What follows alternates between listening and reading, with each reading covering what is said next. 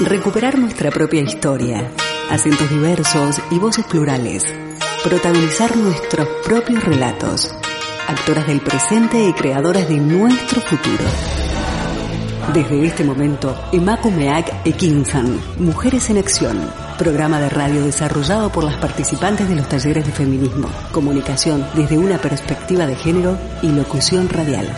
Impartidos por la Asociación Camino al Barrio, gracias al apoyo de la Diputación Foral de Vizcaya.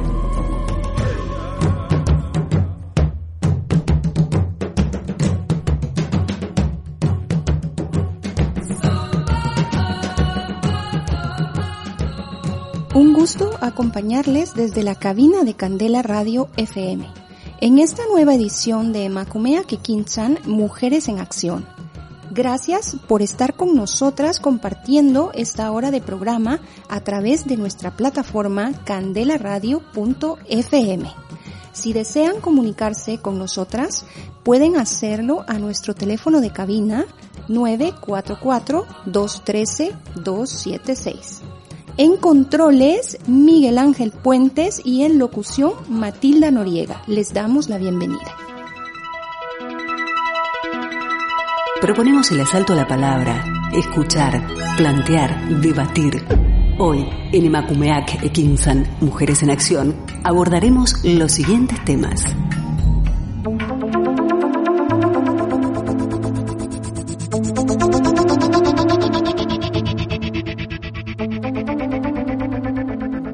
El día de hoy compartiremos este programa de Macumea Quinzan Mujeres en Acción con Francisco Javier Puachos y José Ignacio Camey, quienes estarán conversando con nosotras respecto al tema Realidad Guatemalteca. Pero antes vamos a nuestro primer tema musical.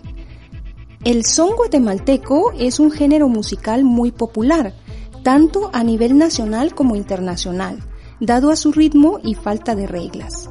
Erróneamente el son se ha confundido con un baile, pero en realidad es un ritmo a seguir que se ha aprendido de generación en generación a partir de la tradición oral. Existe un dato curioso y es que en Guatemala los sones se dividen en sones indígenas, sones mestizos, sones danzarios, sones rituales, sones recreativos, sones con elementos prehispánicos, sones de origen colonial y sones durante la época de independencia y república. Escuchamos a continuación el Rey Quiché.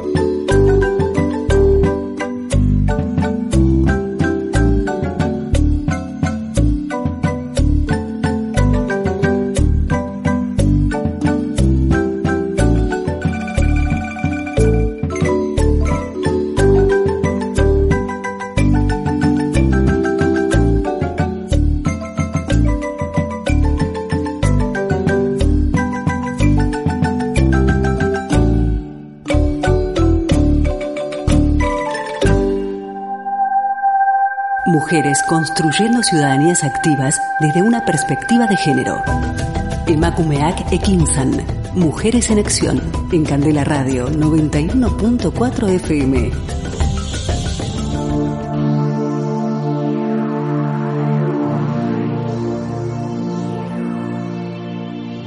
Damos inicio a nuestra entrevista. Si usted recién nos sintoniza mediante nuestra plataforma Candela Radio FM, le damos la bienvenida y agradecemos su sintonía a este programa Emakumea Kekinsan Mujeres en Acción.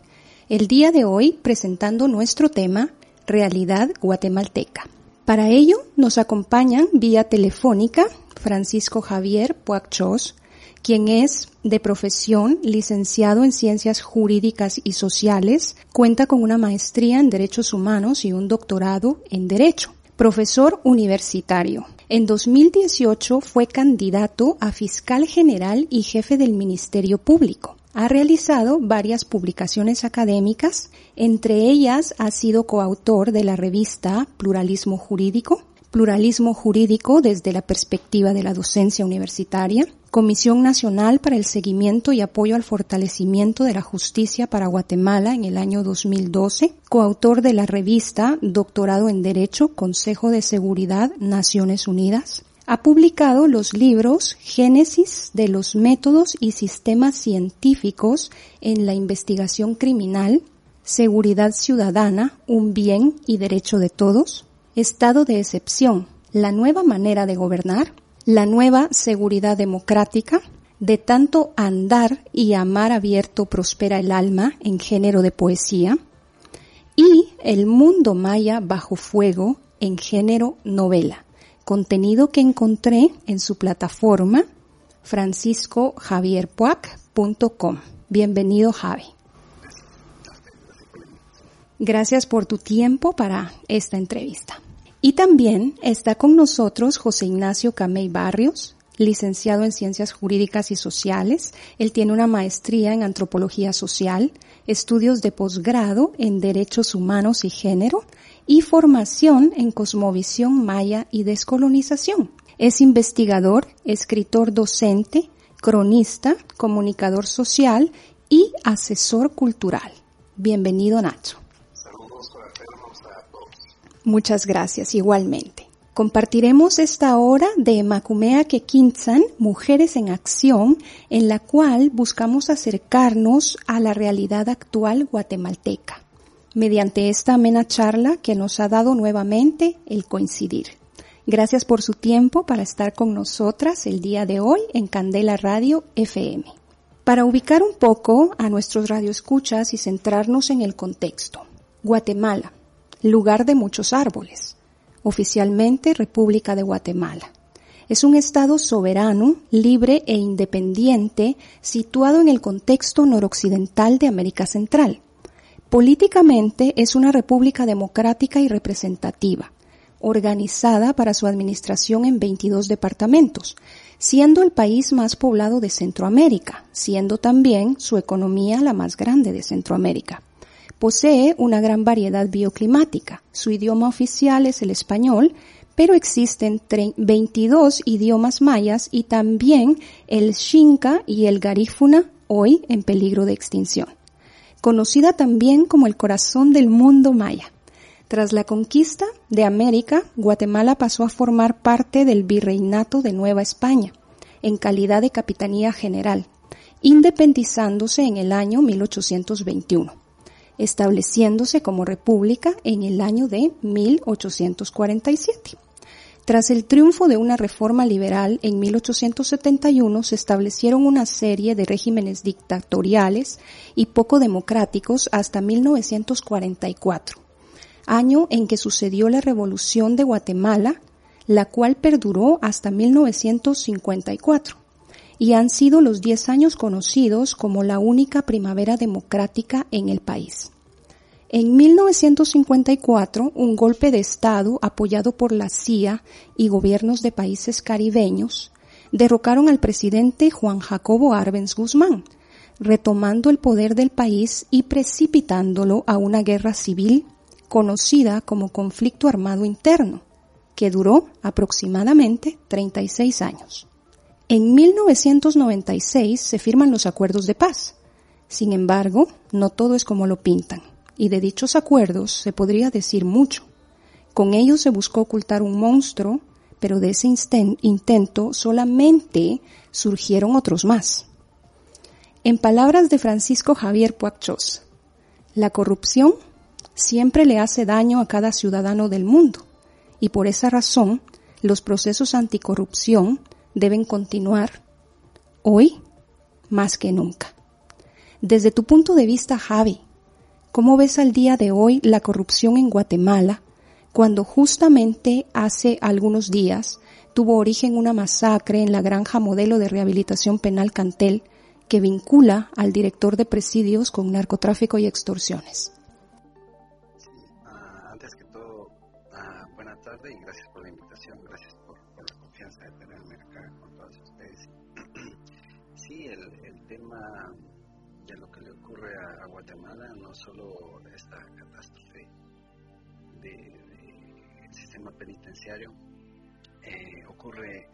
Muchos otros escenarios de la vida pública de, Guatemala y de América Latina.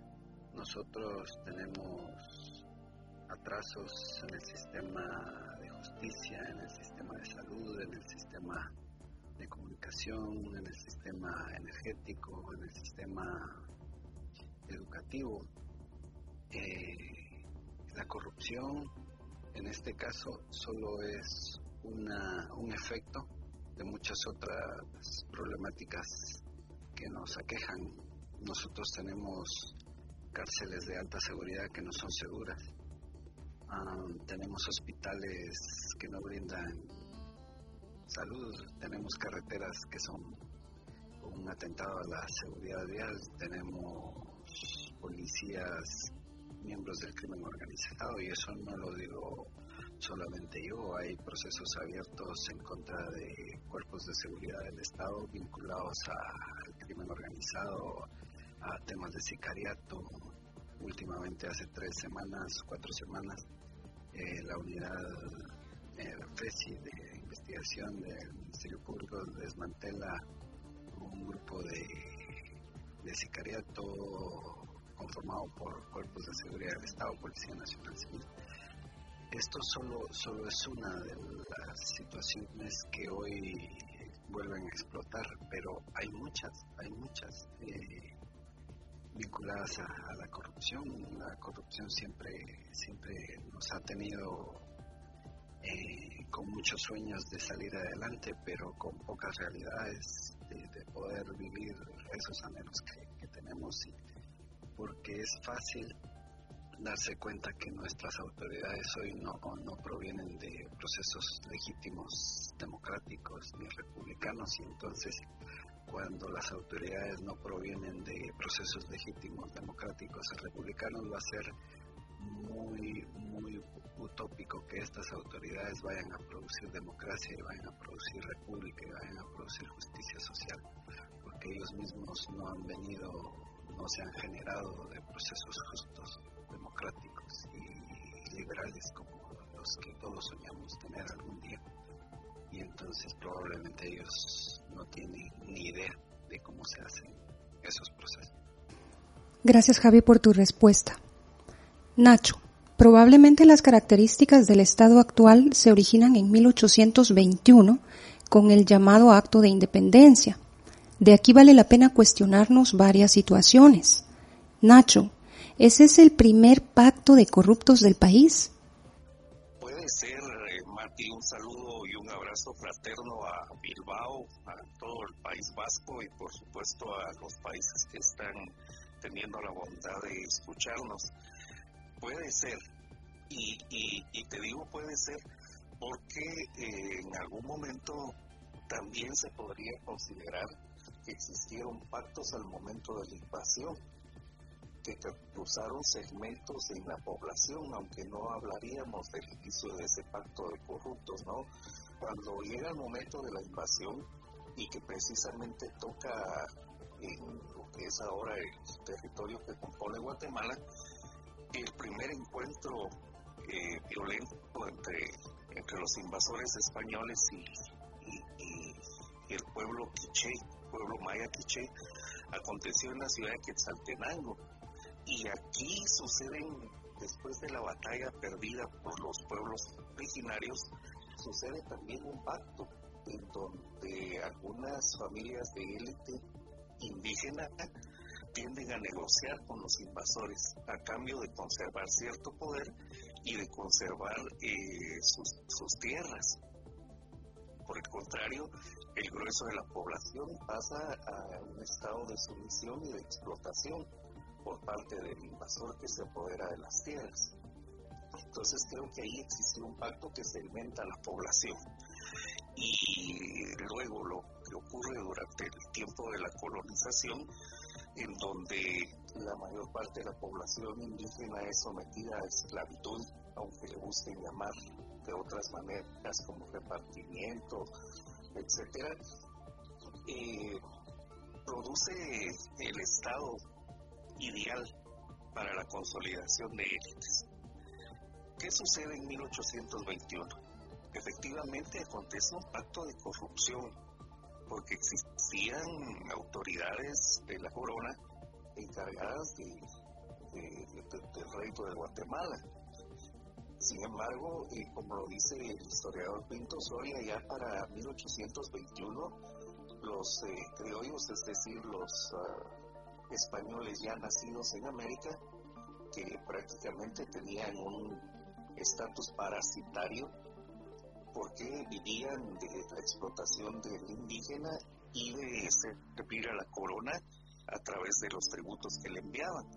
No obstante, tenían una función de administradores de, este, de estas tierras, ¿no?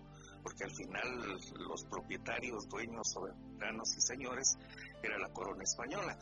Y entonces estos criollos eh, para 1821 ya habían cooptado la mayor parte de, de, puestos dentro de, la autoridad de, esta colonia. Eh, aproximadamente un 5% nada más eran aún funcionarios eh, designados por, por los reyes. En ese sentido, fue muy fácil para el criollo negociar con ellos y cooptarlos. Ahí es donde se funda el primer pacto de corruptos, porque estas élites criollas tampoco fueron todos los criollos.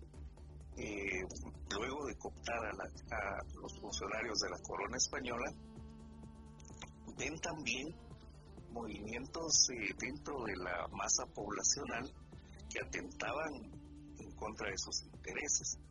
Por ejemplo, en 1820, un, año antes de la independencia de lo que se llama Guatemala, había acontecido la primera revolución indígena que, tuvo lugar en Guatemala y de hecho la, única hasta el día de hoy. Cuando en un lugar denominado en su idioma natal Quiche Chimequená y, denominado posteriormente Totonicapán, ahí se alza un movimiento indígena maya quiché para recuperar sus tierras y declarar su autonomía frente a la corona española. Es liderado por dos grandes personajes como lo fueron Lucas Aquilal y Atanasio Tzul. En muy breves días se declara rey a Atanasio Tzul y es la única, eh, es el único parteaguas en la historia de este país en donde los en donde algún pueblo indígena recupera su, su territorio y, su autonomía, ¿no? Entonces este, esta revuelta, aunque dura muy poco y es reprimida y torturado el líder, pone en advertencia a, a los criollos que tenían que hacer algo que querían ellos quedarse con el poder. Además se ven implicados en las independencias declaradas en México o en Venezuela, por ejemplo, aunque estas independencias tienen otra, otra cultura y otras características. Pero eh, esto los motiva y el preciso día, días antes de que declararan la independencia, eh, advierten que también el grueso poblacional en, lo que era la capital del reino de Guatemala en ese entonces exigía eh, otras condiciones de vida y, buscaba de que se reprimiera la explotación que, acontecía sobre ellos. Entonces esa presión los hizo de manera errática porque tampoco eran muy ilustres los mal llamados próceres de la independencia optan, negocian con las autoridades, con las pocas autoridades que quedaban de la corona para que no alertaran de, esto a, España y en una noche sin saber muy bien qué iban a hacer declaran la independencia de Guatemala. Ahí firman lo que constituye su poder eterno hasta el día de hoy, porque precisamente son los descendientes de esas pocas familias criollas este. Gracias Nacho por tu respuesta. Para dar continuidad a nuestra entrevista, vamos a dirigir esta pregunta a Javi. A partir de ese pacto de corruptos del que habla Nacho, el pueblo queda en una situación de manipulación eterna, generalmente validando el poder de quienes lo siguen oprimiendo. ¿Estamos en realidad viendo esto en la actualidad?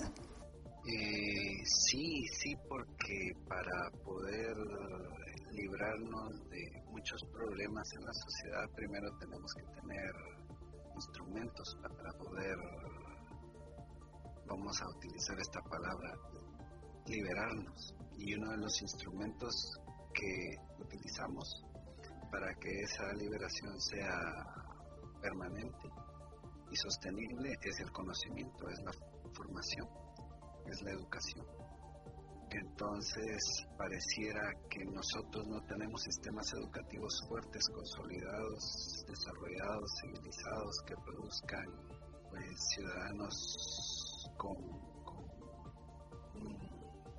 digámoslo nuevamente, con instrumentos que podamos construir nuestro propio futuro, sino que estamos a expensas de lo que nos quieran dar. Y entonces, eh, la formación que tenemos es muy modesta y siempre estamos a la expensa de, lo que nos quieran dar y de lo que nos propongan porque no vamos a tener desarrollado un amplio no sé, sentimiento de análisis, un, pensamiento crítico que podamos dilucidar bien los efectos que acá crea la mediocridad política y y la paupérrima también preparación de, los mismos políticos, porque no crean ustedes que, estas familias o que estas eh, personas son de amplio conocimiento. Hay hijos de expresidentes de Guatemala que ni siquiera han podido graduarse de nivel medio y ahí están en el poder, entonces tampoco tienen la capacidad de, de ayudarnos mucho y ahí es en donde entra la fuerza bruta, ahí es en donde entra la represión, ahí es en donde entra la persecución política. Pero las generaciones hemos crecido, estoy hablando de los 70 de los 80 de los niños que, que, todavía vivimos un poquito la última parte del conflicto armado. Y yo creo que en el inconsciente eh, nosotros seguimos estudiando, nos esforzamos en la universidad, nos esforzamos en la preparación para poder tener instrumentos consolidados y poder en este momento ya debatir con ellos y, poder, no sé, estar un pensamiento crítico siempre proponiendo y haciendo que Guatemala y que América Latina esté cambiando. Por eso es que se ve convulso el tema últimamente, porque antes no había convulsiones porque nada más no nos dábamos cuenta que estábamos mal. Pensábamos que era normal. Ahorita pareciera que, todo está peor, pero está peor porque la sociedad está despertando, ya está cambiando un poquito. Los procesos en contra de la corrupción, eh, si bien es cierto, están siendo atacados por siempre por el Estado y hay una impunidad sistemática. También es cierto que la sociedad y estos medios modernos que tenemos como los que hoy estamos utilizando para comunicarnos nos han servido mucho. Ahora el asunto es que esa rebeldía tiene que tener una formación, un conocimiento, porque si no eh, vamos a caer de un extremo al otro y eso es muy peligroso. Y hay ejemplos vastos en el mundo, hay. entonces tenemos que tener una rebeldía inteligente, una rebeldía que, esté pintada de formación, porque esa es la mejor, la que la razón da, no la que dan los sentimientos, porque los sentimientos a veces sin razón es, son un poquito como ir a la deriva sin una vela a medio mar, con una barca. Gracias Javi por tu respuesta. Nacho, queda claro que desde 1821 quedaron establecidas élites de poder que lo siguen ejerciendo en la actualidad. ¿Realmente ellos ejercen el poder o lo delegan en otras clases? Bueno, eh, generalmente lo han delegado en, en otros segmentos poblacionales y sí, de repente también utilizar el término de clase eh, si lo vemos desde el punto de vista sociológico. Porque eh, en un inicio, obviamente, a partir de 1821, el poder fue ejercido por, por los criollos. Pero llega un momento en donde buscan operarios, servirles a ellos para eh, ejercer ese poder. De hecho, la República como de Guatemala que tú hiciste mención en 1847 es fundada por eh, mal recordado Rafael Carrera. Rafael Carrera, aunque no lo crean, es el primer indígena presidente de Guatemala. Era un indígena del oriente del país, muy hábil para la, para la, para la guerra y cuando el criollo de Guatemala advierte que Francisco Morazán eh, buscaba la Unión Centroamericana nuevamente y que tenía un ejército que fácilmente podría eh, haberlo alcanzado, convocan a, Rafael Carrera y él se convierte en el líder que derrota a Morazán y por eso eh, se evita la Unión Centroamericana. Rafael Carrera se convierte en presidente de este país al servicio totalmente de, las élites conservadoras eh, criollas. Y eh, es cuando lo, funda como república en 1847. A partir de ahí, considero de que siempre estas élites han delegado el, poder en personas serviles a sus intereses y que no les, no les ha importado oprimir y, asesinar incluso a, su misma, a su misma gente.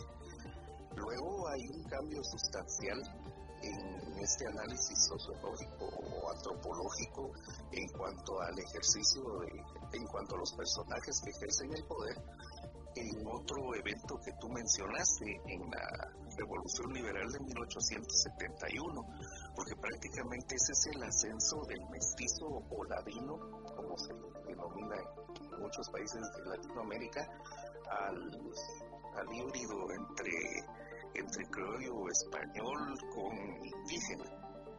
Entonces, eh, en ese punto, eh, Ladino asume el poder, pero siempre supeditado a los intereses de esas élites, de esas élites heredadas desde 1821.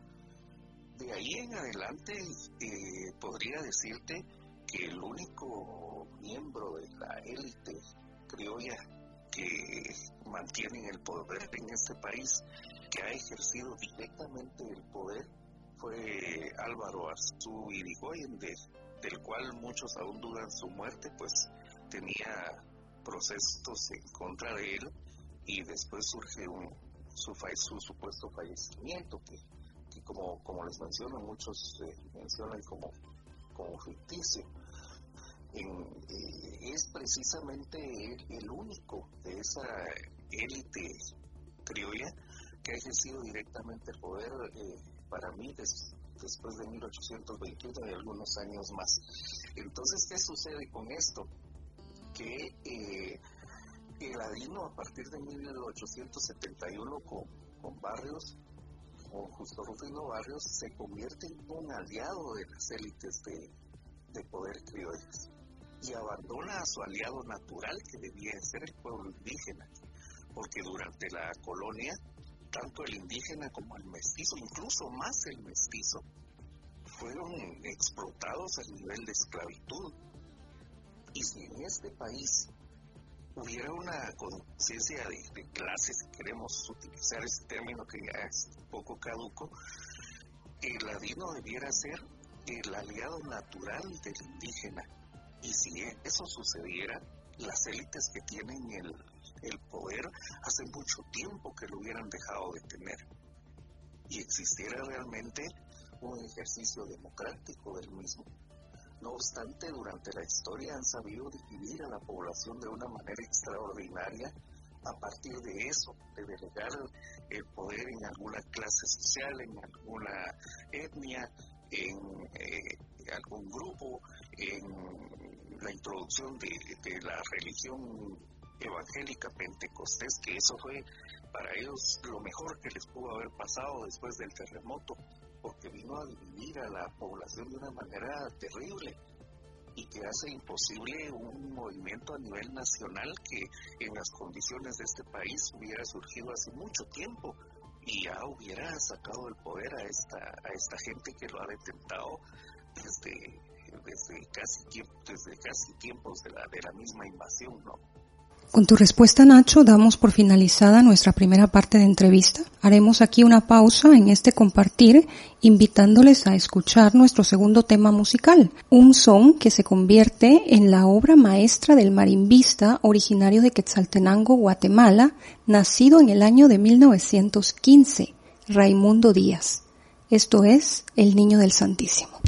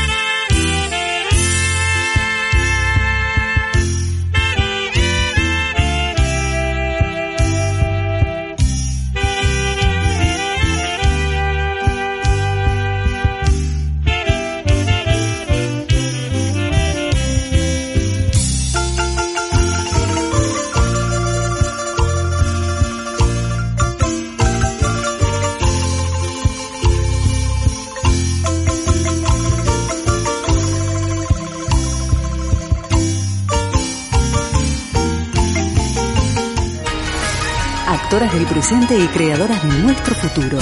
Estás escuchando Emakumeak Ekinsan, Mujeres en Acción.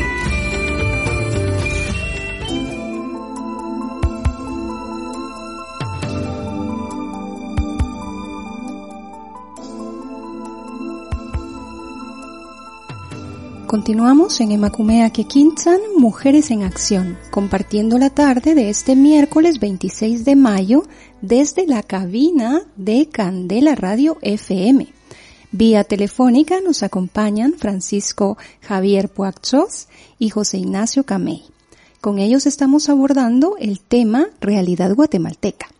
Si desean comunicarse con nosotros pueden hacerlo a nuestro teléfono de cabina Actualmente, Guatemala es un país que tiene un riesgo general alto, convirtiéndose en un país inseguro con índices de criminalidad extremadamente altos, tanto de delitos violentos como de delitos menores. Se cree que es la brutal desigualdad en el reparto de la riqueza la que marca las relaciones de convivencia en el país. A partir de la firma de la paz en 1996, Guatemala inició una compleja tarea de reconciliación. El país aún enfrenta serios desafíos para abordar las causas estructurales que le mantienen como uno de los países más desiguales del mundo, con una mayoría de la población en situación de pobreza y extrema pobreza, mientras el país se ubica con la mayor economía de la región centroamericana en la dimensión social presenta enormes brechas en los indicadores de nutrición, salud, educación, empleo y bienestar de la población. La biodiversidad del país y sus recursos no son aprovechados de manera sostenible y por si fuera poco, la población está expuesta al embate del cambio climático y la recurrencia de desastres naturales que causan graves daños a su carente infraestructura. Javi, este estado fallido se evidencia precisamente estos días con hechos como lo sucedido en la granja penal Cantel, de lo cual ya nos hablaste, y con qué otras situaciones recientes. Bueno, para empezar, el estado fallido se define cuando el Estado no cumple con sus obligaciones. Desde ahí es, es porque para muchas personas dice que Guatemala no es un estado fallido, pero si no cumple con sus obligaciones básicas, entonces está ya dentro de ese, esa definición. Sí, el, como les decía, el, las carencias que, que obviamente se pueden distinguir desde las grandes plataformas del Estado es la falta de capacidad de diálogo, la falta de capacidad de coordinación, la falta de, de conocimiento de las propias autoridades porque como dijimos hace un ratito, eh, pareciera que, tuvieran una modesta preparación, una discreta formación y la población paga las consecuencias de eso, aunado a, al crimen y a, la devastadora, no sé, los devastadores efectos de, del financiamiento de partidos políticos que utiliza eh, la empresa sin orden o, la empresa del crimen sin orden también. Y entonces ahí ya se pierde la democracia dentro de los propios partidos al momento de financiarlos, porque el crimen organizado empieza a tener caras de alcaldes, empieza a tener caras de congresistas, empieza a tener caras de altos funcionarios y ya ha dejado en algún momento de solo financiar, sino también de, de ser brazo más directo dentro del gobierno. Y, en algún momento, en algún momento se nota que cuando la violencia sube es porque no hay acuerdos exactos eh, entre de bandas rivales, porque en algún momento cuando las autoridades eh, se, se ven, no sé, como amenazadas por grupos rivales, es cuando empieza a acrecentarse la violencia. Porque cuando la violencia o cuando todo está, entre comillas, tranquilo, es porque la corrupción dentro de ellos o el pacto de no agresión está presente. Pero en este momento creo que también dentro del crimen se están acomodando eh, esferas de poder y por eso es que vemos lo que ocurre. Pero eso solo es un efecto de los ojos cerrados y del corazón cerrado que tienen las propias autoridades para poder solventar los problemas que tenemos. Y eso solo desde el tema del crimen, desde el tema de la educación. Hay escuelas sin techos, hay escuelas sin paredes, y no te estoy hablando de, alumbrado o de, o de agua potable, eso es, eso es aún más grave. Eh, hay hospitales ahora en plena pandemia con, creo que habían, no, tengo el dato muy seguro, pero se hablaba de un crédito de 3 mil millones y semanas después, por eso se ha vuelto muy popular una pregunta en América Latina, ¿y dónde está el dinero? Porque los hospitales siguen con goteras, siguen con carencias. Y si tú vas de la ciudad capital al occidente del país, ves las carreteras y ese es el reflejo de lo, del trabajo de las autoridades. Hay un tramo carretero en una ciudad eh, que fue, no sé, como un logro de la modernidad y luego nos damos cuenta que estuvo llena de corrupción, que en uno de los allanamientos que se hizo hace algunos meses se descubrieron 120 millones de quetzales, que son como, ¿qué? ¿Cuántos euros, cuántos millones de euros serán? No, no tengo clara, pero 120 millones de quetzales es mucho, mucho dinero en maleta. Eh, entonces hay acusados y hay en búsqueda de captura altos funcionarios del gobierno pasado. Eso siempre ha ocurrido. Entonces el Estado fallido, claro que existe, no lo podemos negar. Vemos la manera en que el señor presidente habla con los medios de comunicación y tú ya te das cuenta que aquí no hay una democracia plena. Y sin una democracia plena no vamos en algún momento a solventar nuestros problemas de cárceles, de escuelas, de carreteras, de educación, porque tú hablabas del, de la repartición de la riqueza y la repartición de la riqueza no necesariamente es repartición de, dinero, no, la riqueza es educación, la riqueza es cultura, la riqueza es arte, la riqueza es conocimiento, porque esa es la verdadera riqueza de las naciones el talento de las personas, el talento de sus ciudadanos. Y ese talento tiene que tener el escenario propicio para poder sacarlo. Sin, sin paz, sin los medios básicos y dignos del desarrollo de la persona humana, ese talento y esa riqueza humana no va a salir vamos a tener muchos miedos, vamos a tener prejuicios, vamos a estar divididos y vamos a tener un doble trabajo para poder desarrollar nuestro país. Pero si tenemos las condiciones básicas con funcionarios que realmente velen por la seguridad de todos, el mundo va a estar mejor. Porque Guatemala no es una parte de la luna, es una parte de este mundo y entonces yo sé que España va a estar tranquila. Eh, cada vez que España tiene paz, nosotros estamos tranquilos. Cada vez que Guatemala o Colombia o Argentina o Chile tiene paz, nosotros estamos tranquilos. Cada vez que Israel, Palestina tiene paz, todos lo celebramos. Cada vez que la ciudad Juárez, que es una de las más violentas del mundo en México, tiene índices bajos de criminalidad, todos estamos tranquilos porque todos somos lo mismo. Ya la genética dijo que no somos tan diferentes. De hecho, eh, nuestras características físicas son solo por el medio ambiente en donde hemos desarrollado las sociedades, pero que nuestros cromosomas somos, los mismos. Pero para eso se tiene que tener un poquito de formación, un poquito de delicadeza en el alma para poder darse cuenta y de eso creo que las señoras que tienen y ostentan entre comillas, el poder, porque realmente no son poderosos, solo están por el momento en esos cargos. Pero ellos ya eran insignificantes antes de estar en esos cargos. Ahora lo que pasa es que son insignificantes en cargos públicos. Gracias Nacho por tu valiosa, gracias Javi, perdón, por tu valiosa respuesta. Nacho, Nos hemos dado cuenta en los últimos meses también que ha recrudecido la persecución en contra de activistas políticos y defensores de derechos humanos. ¿Cómo consideras que está operando esto en realidad? Bueno, esto en realidad empieza con el gobierno de, del militar Roto Pérez Molina.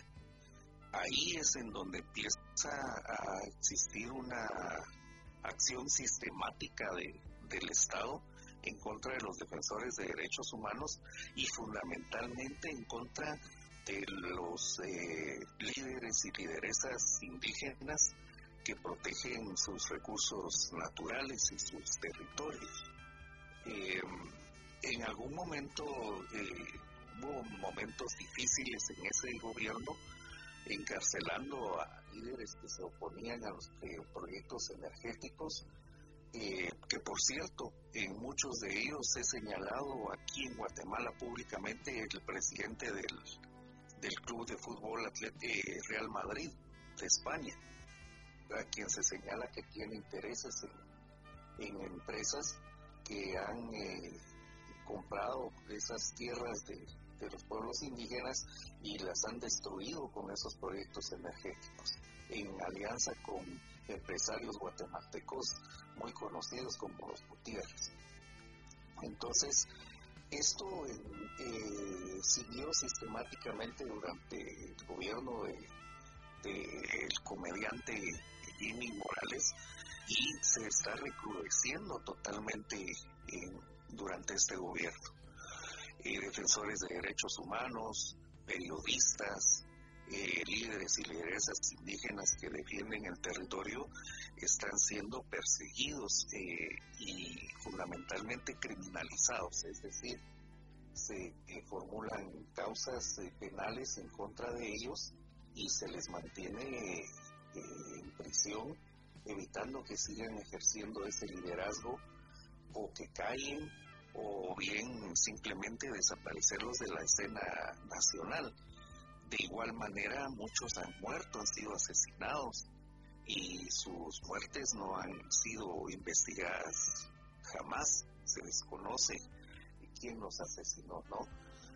En los últimos días eh, hay señalamientos de la sociedad civil en cuanto a que pareciera que estamos eh, regresando a la década de los 80, en donde el Estado tenía una eh, manera prácticamente permanente y sistemática de operar, en donde al enemigo, al que no pensaba igual, al que no respondía a sus intereses y ideologías, simplemente era asesinado. Ahora lo más eh, pronto es la criminalización, lo que les he explicado. En los últimos días han habido ejemplos, como por decir algo, hace dos, tres días, eh, hay un sobreviviente de una masacre en, en Nevaj que ocurrió en 1988. Era un niño, el único sobreviviente, y sale eh, de alguna manera para, Suiza y se forma académicamente en Europa, pero nunca dejó sus, uh, su identidad ni sus raíces y siempre ha clamado justicia por ese hecho regresa al país hace unos días con el objeto de dar una conferencia de prensa, conmemorar ese hecho y exigir justicia.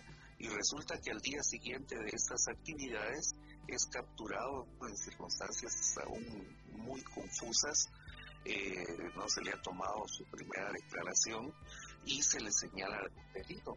Es eh, el filósofo maya Arnulfo Oshlag en este momento precisamente está guardando presión. Entonces, eh, es solo un ejemplo de muchos que existen. Hay defensores de, territorio que llevan años de estar presos y cada recurso que interponen tiene una dilación de años y no se logra dilucidar su situación jurídica. En ese país eh, cada día da terror para muchos el hablar, el, manifestarse, como lo dijo Javi hace un momento, ¿no? Eh, si bien pareciera que, que, la situación ahora es más caótica, quizás es porque muchos nos hemos animado a hablar. El problema es que esto incrementa la represión y esto hace que, que obviamente se imponga un, un miedo colectivo que probablemente lo que busca es evitar que ese grueso de la población que ha logrado una conciencia crítica, que ha logrado una formación, que tiene el interés de transformar realmente las bases, la estructura de este Estado, de refundar este Estado, eh, adviertan que el enemigo es poderoso y que no es fácil eh, enfrentarse a él. ¿Por qué? Eh, todo tipo de acciones de represión no te afectan solo a ti, afectan a tu familia, afectan la estabilidad emocional, afectan tu estabilidad laboral, tu estabilidad económica, el sustento de los tuyos. Y estamos en una situación en donde se está recrudeciendo eh, la criminalización en contra de, de todos estos personajes. Eh, es eh, terrible ver, por ejemplo, algunos videos que, que han estado recorriendo las redes sociales en donde se ve el nivel de salvajismo y la matanza que ocurrió en el hecho que mencionaron ustedes hace unos momentos dentro de una granja penal de, de supuesta rehabilitación. Son imágenes dantescas en donde cualquier eh, defensor de territorio, en cualquier líder o lideresa que está siendo criminalizado, solo de ver eso, eh, obviamente causa psicosis de pensar que en algún momento te pueden detener por tu postura ideológica, que te pueden detener por, eh, por exigir tus derechos, que te pueden detener por pensar libremente, que te pueden detener por ir en contra del sistema, ir a caer a ese sistema penitenciario en donde no tienes ninguna seguridad y por el contrario, eh, hasta te muestran lo que está pasando ahí para que no, para que tú sepas a lo que te estás atendiendo pareciera incluso en algún momento que la muerte es más eh, digna que el hecho de que te criminalicen y termines dentro de toda esa maraña de corrupción, de crimen organizado y de, y de terror que hay en, un centro penitenciario. Entonces, el ser defensor de territorio, el ser defensor de, derechos humanos en Guatemala, el ir en contra de régimen establecido y en procurar la transformación de esta sociedad en cuanto al bien común, en cuanto a una vida digna, es eh, terriblemente difícil. Y, como bien lo mencionaba Javi, eh, las condiciones son infrahumanas para una gran cantidad de la población los derechos humanos no se respetan, no hay acceso a la salud, no hay acceso a la educación, no hay acceso al trabajo, un gran porcentaje vive en miseria, más del 65% en pobreza, hay comunidades en donde no existe posibilidad de agua potable, hay comunidades en donde se produce energía eléctrica a través de estas eh, de estos proyectos energéticos auspiciados por, países extranjeros con socios guatemaltecos en donde están produciendo millones de quetzales a través de la destrucción del río del medio ambiente y la comunidad que está allí a 100 metros no tiene energía eléctrica ¿cómo explicas eso? y entonces ves también en la ciudad capital que el crimen se desborda porque muchos migran creyendo buscar un, un, lugar en donde vivir dignamente o al menos donde encontrar un trabajo. Igual sucede en la segunda ciudad que es Quetzaltenango y al no encontrarlo se engrosan las filas de, de los grupos de, de crimen y, y, los y los grupos violentos.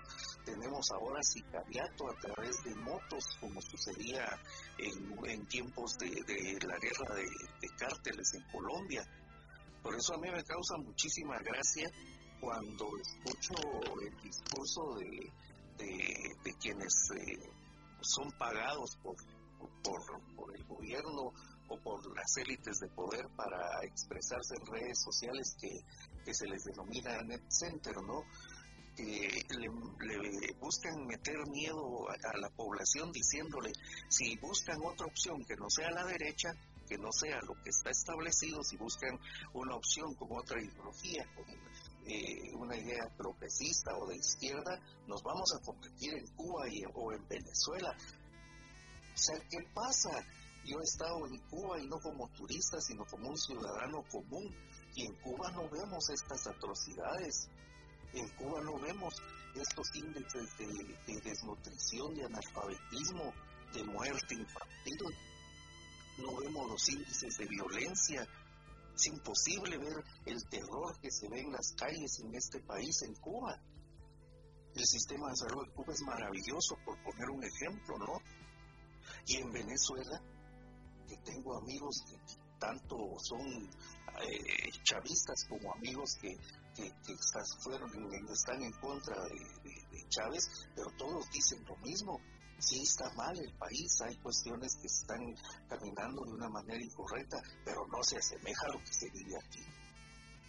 Entonces, eh, sumado todo esto a, la falta de formación crítica al sistema educativo que siempre ha sido domesticador en este país, obviamente que surjan líderes y lideresas es eh, bien complicado.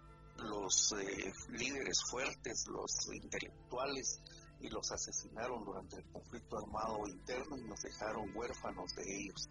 Surgió un, ha empezado a surgir una nueva eh, generación de líderes y lideresas de defensores de derechos humanos, pero eh, están siendo callados y cada día, eh, bien hay más personas con formación crítica y preparados académica intelectualmente, lo que menos quieren es poner en riesgo su vida.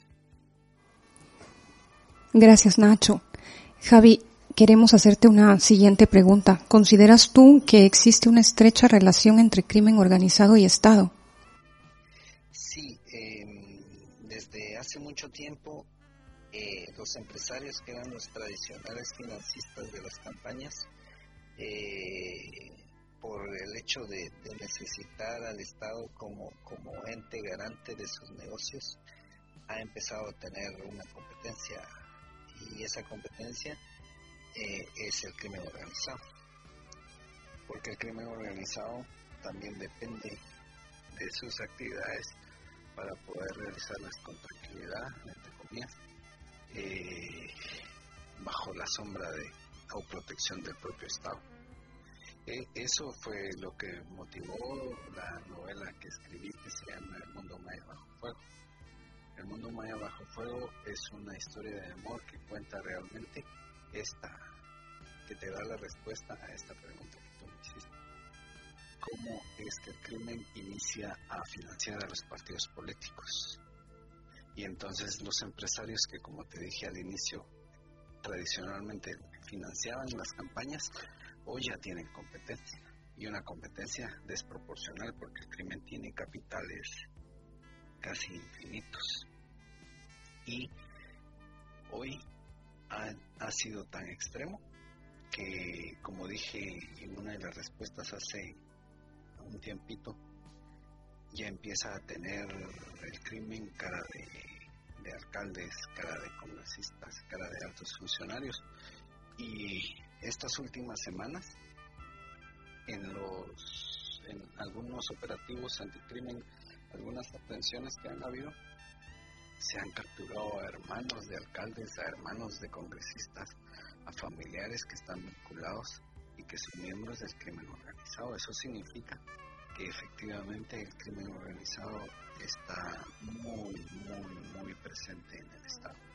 Antes solo era corrupción, antes solo era empresarios, constructores de carreteras que se quedaban un gran porcentaje con del capital o que repartían dentro de ellos mismos y sus negocios. Hoy no, hoy el crimen organizado está presente.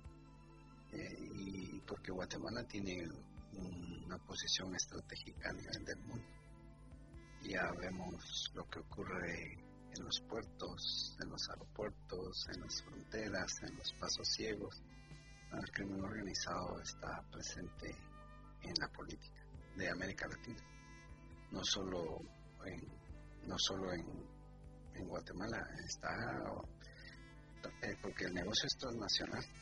Entonces cuando el negocio es transnacional, el crimen está organizado, tiene corporaciones y se quiere combatir desde un estado desorganizado, eso no tiene lógica, eso no tiene sentido.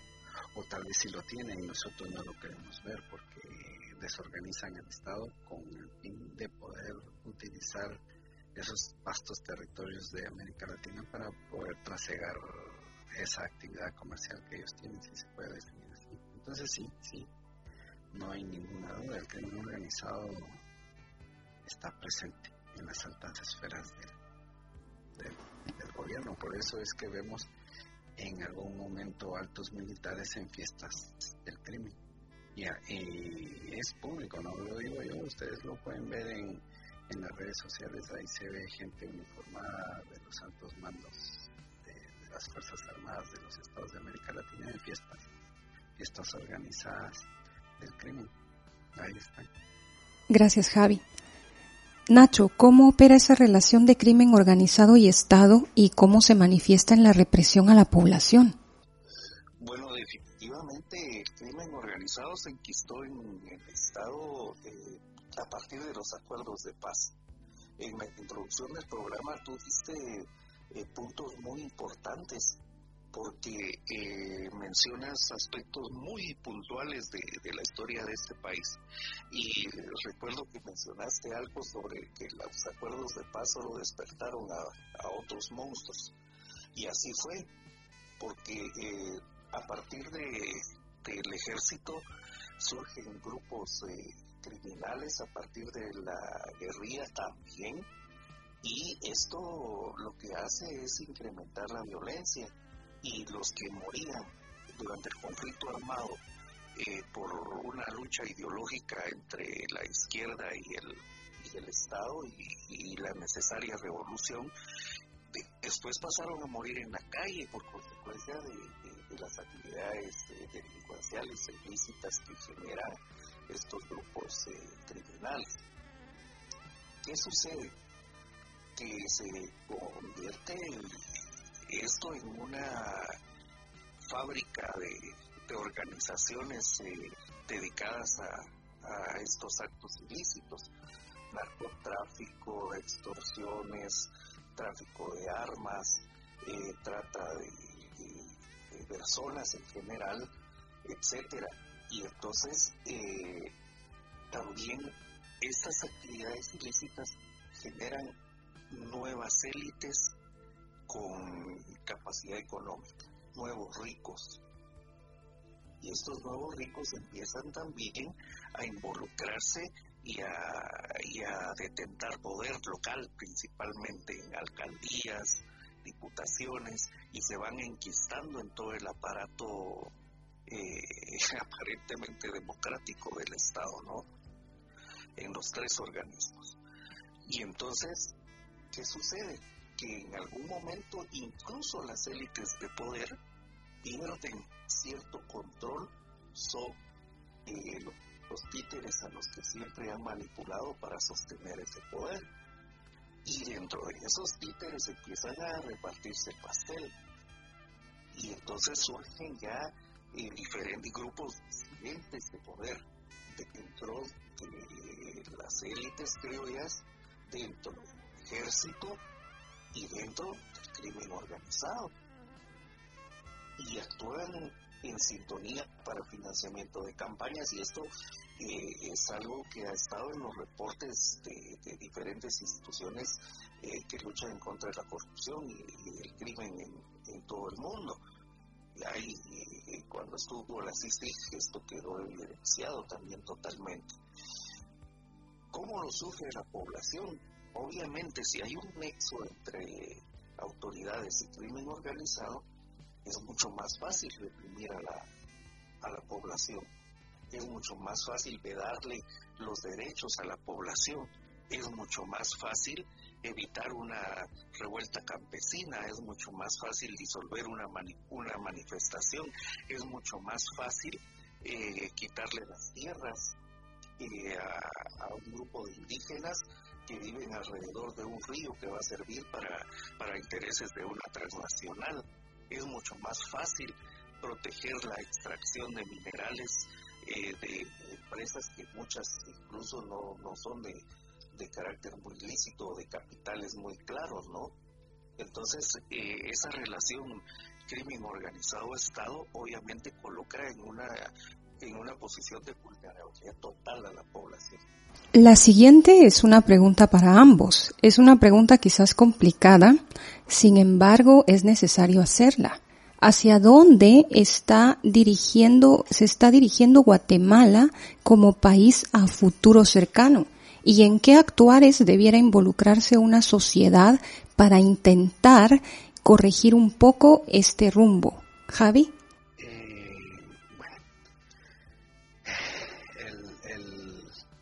Estado de Guatemala eh, va dirigiéndose cada día más a un Estado criminal en general.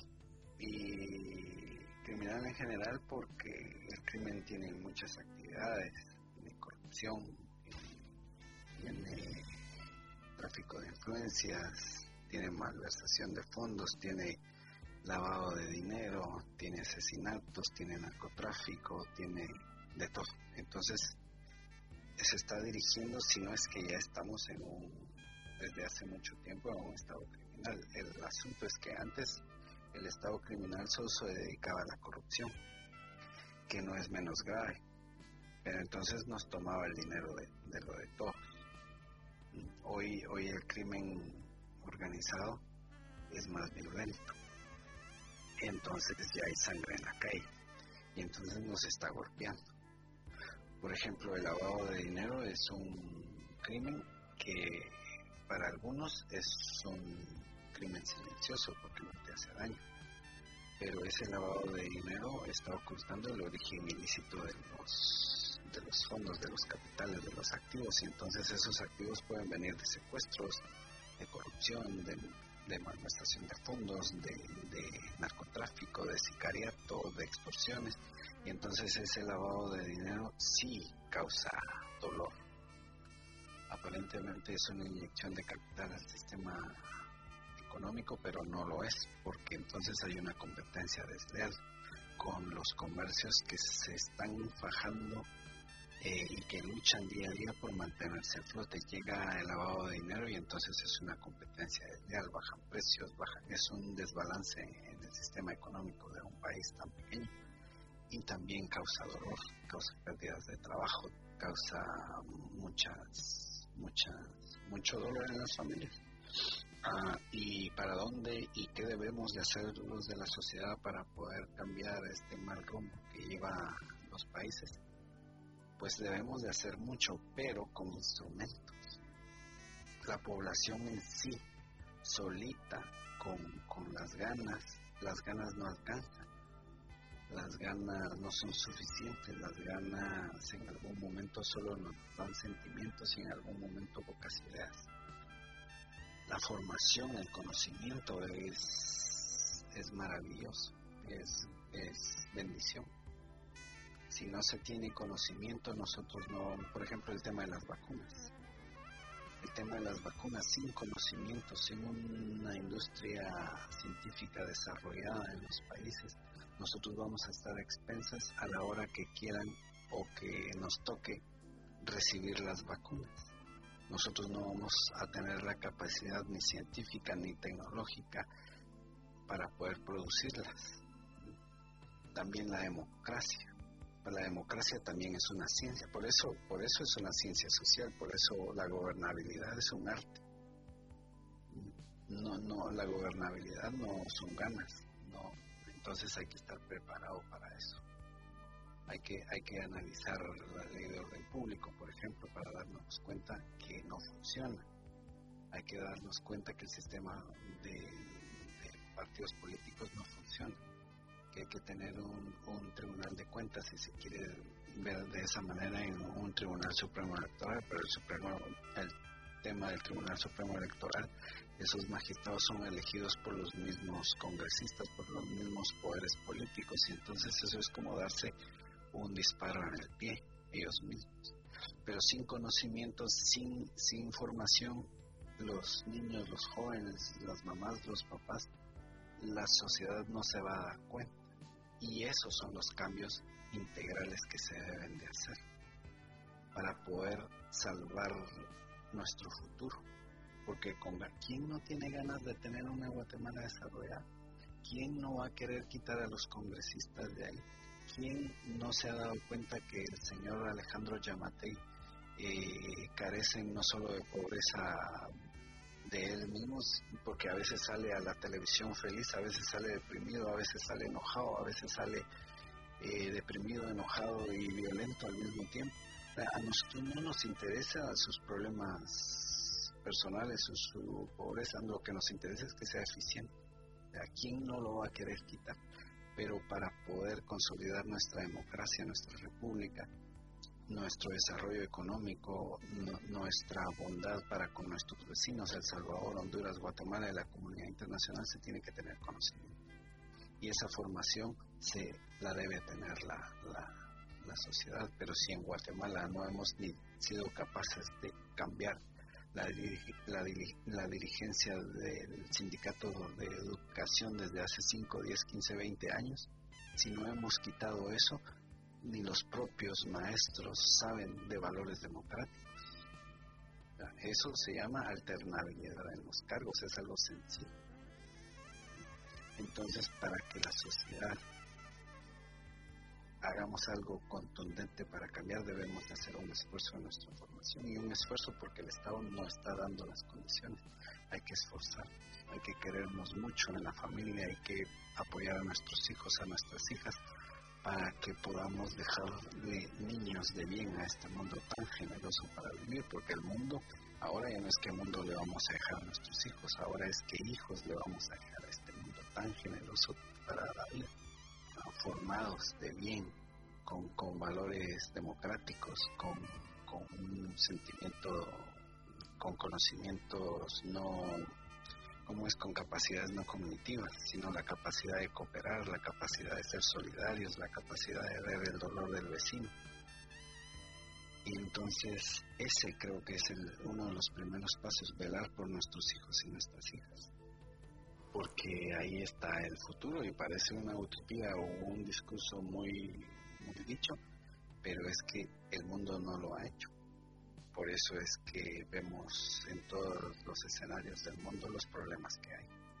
para no ir muy lejos, el tema de división de Trump y, lo que pasó en Estados Unidos, lo que está pasando en Colombia, lo que está pasando en propio España, lo que pasa con Marruecos ahorita, lo que pasa en Israel, Palestina, lo que pasa el pueblo sirio, el pueblo kurdo, Turquía, lo que pasa, madre mía, mejor no seguimos, porque entonces eso, aunque lo repitamos, si lo repitamos de velar por nuestros hijos y nuestras hijas, y si los adultos que hemos construido este mundo estamos educando a nuestros hijos en los hogares, los estamos condenando a tener el mismo mundo. Hay que renovar ese sistema educativo, hay que renovar la formación de nuestros niños. A corto plazo hay que levantar la voz, a corto plazo hay que tener un pensamiento crítico.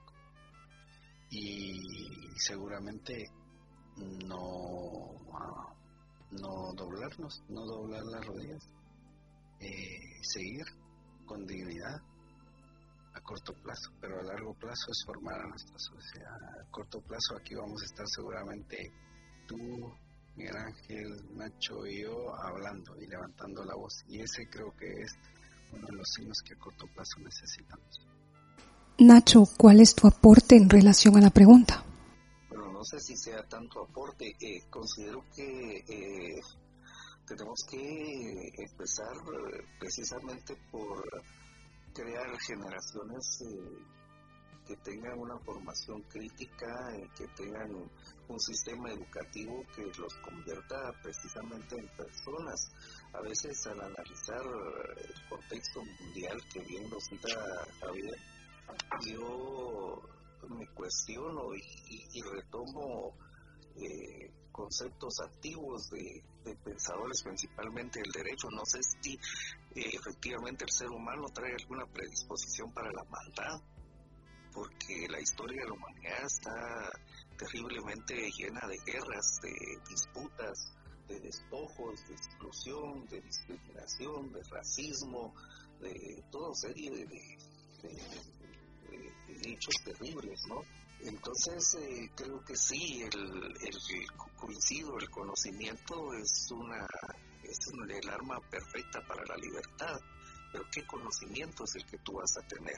Es un conocimiento plenamente científico al que nos está llevando la sociedad actual, tecnológico, abandonando totalmente lo humano de las facultades, estás eh, eliminando ahora cursos como sociología, como historia, como antropología, etcétera, y eso lo único que está creando son autómatas. En algún momento eh, la tecnología nos va a llevar a una simbiosis del ser humano con precisamente con, con, los resultados de esa tecnología, de la inteligencia artificial.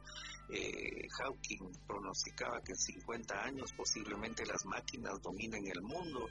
Hay infinidad de, situaciones alrededor de, de, toda la humanidad que están más allá de, de Guatemala y que este país aún estamos en un estado primitivo comparado al desarrollo de otras sociedades. Entonces, eh, ¿qué queda en este país? En este país, eh, ¿qué podemos hacer? Creo que de forma inmediata que, que existir una forma eh, democrática, una forma legítima eh, a través eh, de los actores nacionales o de la comunidad internacional, en donde efectivamente se corrijan todos estos males que afectan tremendamente no solo al Estado, sino que conllevan la destrucción de, la población guatemalteca en sus, en sus sentiles más profundos, ¿no? en sus talentos, en, la, en el simple sentimiento de formar una familia, de traer un hijo. ¿Cómo puedes pensar en traer un hijo a una sociedad como esta, no? Resulta hasta irresponsable. Entonces hasta en eso te limita eh, un Estado fallido. Eh, obviamente hay que eh, construirnos, tener esperanza, pero la esperanza no funciona si no se trabaja en en lo que la pueda generar o en lo que la pueda consolidar. Eh, se necesita la formación de liderazgos. en este país han surgido liderazgos también gracias al apoyo de la comunidad internacional, porque hay que decirlo, en muchos países de, de Europa, principalmente Noruega, ha invertido mucho en este país, en los movimientos sociales, en defensores de derechos humanos, también regiones de España lo han hecho y ahora vemos dentro de la población indígena a, excelentes, principalmente lideresas, mujeres, con un pensamiento claro y que están preparadas para, asumir cualquier reto dentro de la administración pública. Eh, con esto no digo de que tenga que surgir precisamente desde allí una transformación del Estado. Creo que eh, es eh, indispensable en este país construir un Estado plurinacional eso no significa que lo tenga que construir X o Y etnia, ¿no? Eh, por el contrario, el concepto plurinacional implica el respeto a todas las nacionalidades, porque los pueblos indígenas que tenemos acá no son pueblos, simplemente no son eh, mucho menos razas, que ese término ya es obsoleto. Eh, son naciones que tienen sus idiomas, que tienen sus tradiciones, que tienen su indumentaria, que tienen su espiritualidad. Entonces construimos 25 naciones, 22 mayas, una chinca, una garífuna, eh, la mestiza y también tenemos que incluir a los extranjeros que han llegado a este país. Entonces, la construcción de un Estado plurinacional implica eh, el diálogo horizontal entre, todos los pueblos, entre todas esas naciones y poder eh, tejer un, país representativo de todos, que dignifique, pero que también le delegue el poder a, representantes de cada una de estas naciones, que todos tengamos que ver en esa construcción creo que sería un paso perfecto para un país que siempre ha estado en, en, en, más tormenta que la que ha vivido el resto de Latinoamérica. Eh, Colombia, Guatemala, eh, incluso Ecuador, han sido terribles dictaduras las que se han vivido. Han sido terribles consecuencias, guerras internas que no, no las han tenido otros países como Argentina, como Uruguay, que con todos sus problemas, pero, pero han tenido otra forma de vida, la misma Costa Rica, ¿no?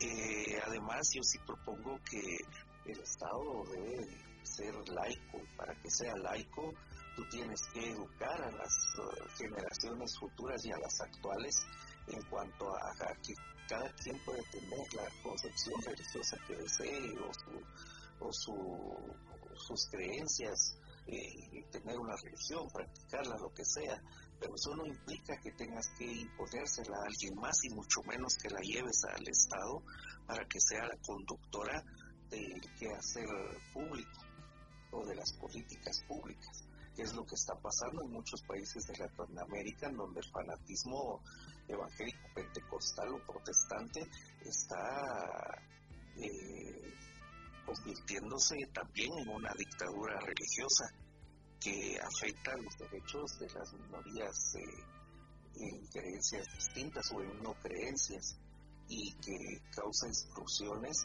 y que obviamente provoca divisiones para crear un proyecto de nación a, a largo plazo que realmente represente los intereses de todos. Eso creo que podría decirles. Gracias por haber estado con nosotros durante esta entrevista. La palabra es sin dudarlo un regalo en este punto de nuestras vidas, trascendiendo la distancia que ahora mismo tenemos entre países, acercándonos a este compartir.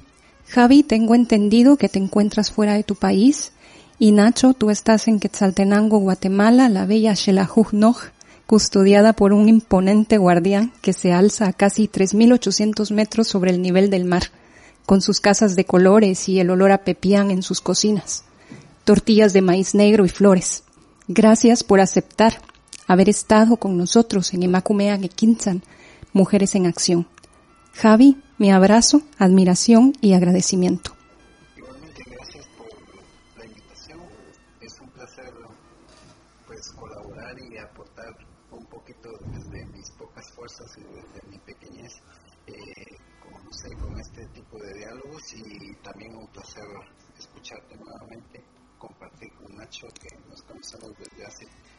Muchos años y de escuchar a Miguel Ángel también. Siempre es un placer abrirle los brazos al mundo y, y cómo no, siempre es una buena noticia vivir de esta manera. Gracias Javi. Nacho, mi abrazo, admiración y agradecimiento. Igualmente para ti, Mati y Miguel Ángel que está por ahí siempre apoyando estos esfuerzos, un agradecimiento. Siempre quedo a sus respetables órdenes y para ti eh, Javi, sabes mi aprecio y espero verte pronto. Bien, primeramente Dios, por ahí nos vamos a, a ver más, más pronto de lo que te imaginas. Abrazos a todos. Muchos abrazos a todos. Es así como vamos finalizando nuestra edición para el día de hoy. Agradecemos su sintonía a nuestro programa Emacumea Quequinzan, Mujeres en Acción y Candela Radio FM. Si desean escuchar nuevamente este programa y también nuestros programas anteriores, pueden hacerlo a través de iVox Candela Radio FM. Nuestro último tema musical para esta tarde, compuesto por el maestro Mariano Valverde, inspirado en la noche del 18 de abril de 1902, cuando el terremoto de San Perfecto sacude el occidente guatemalteco. Se dice que esa noche, en Quetzaltenango, la luna llena de Xelajú resplandecía entre los escombros. Sobrevivir la noche de luna entre ruinas y bailar el vals de la noche y sus estrellas, mientras que las horas son aves que vuelan. De allí surge este melancólico y eterno vals, noche de luna entre ruinas. Hasta la próxima.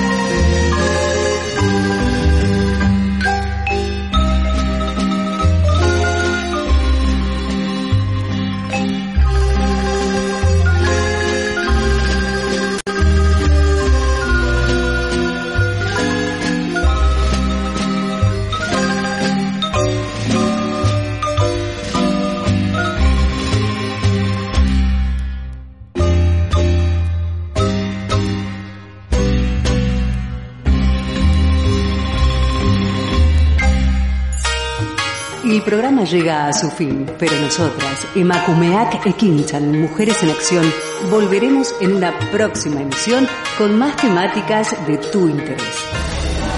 Aquí, en candelaradio.fm.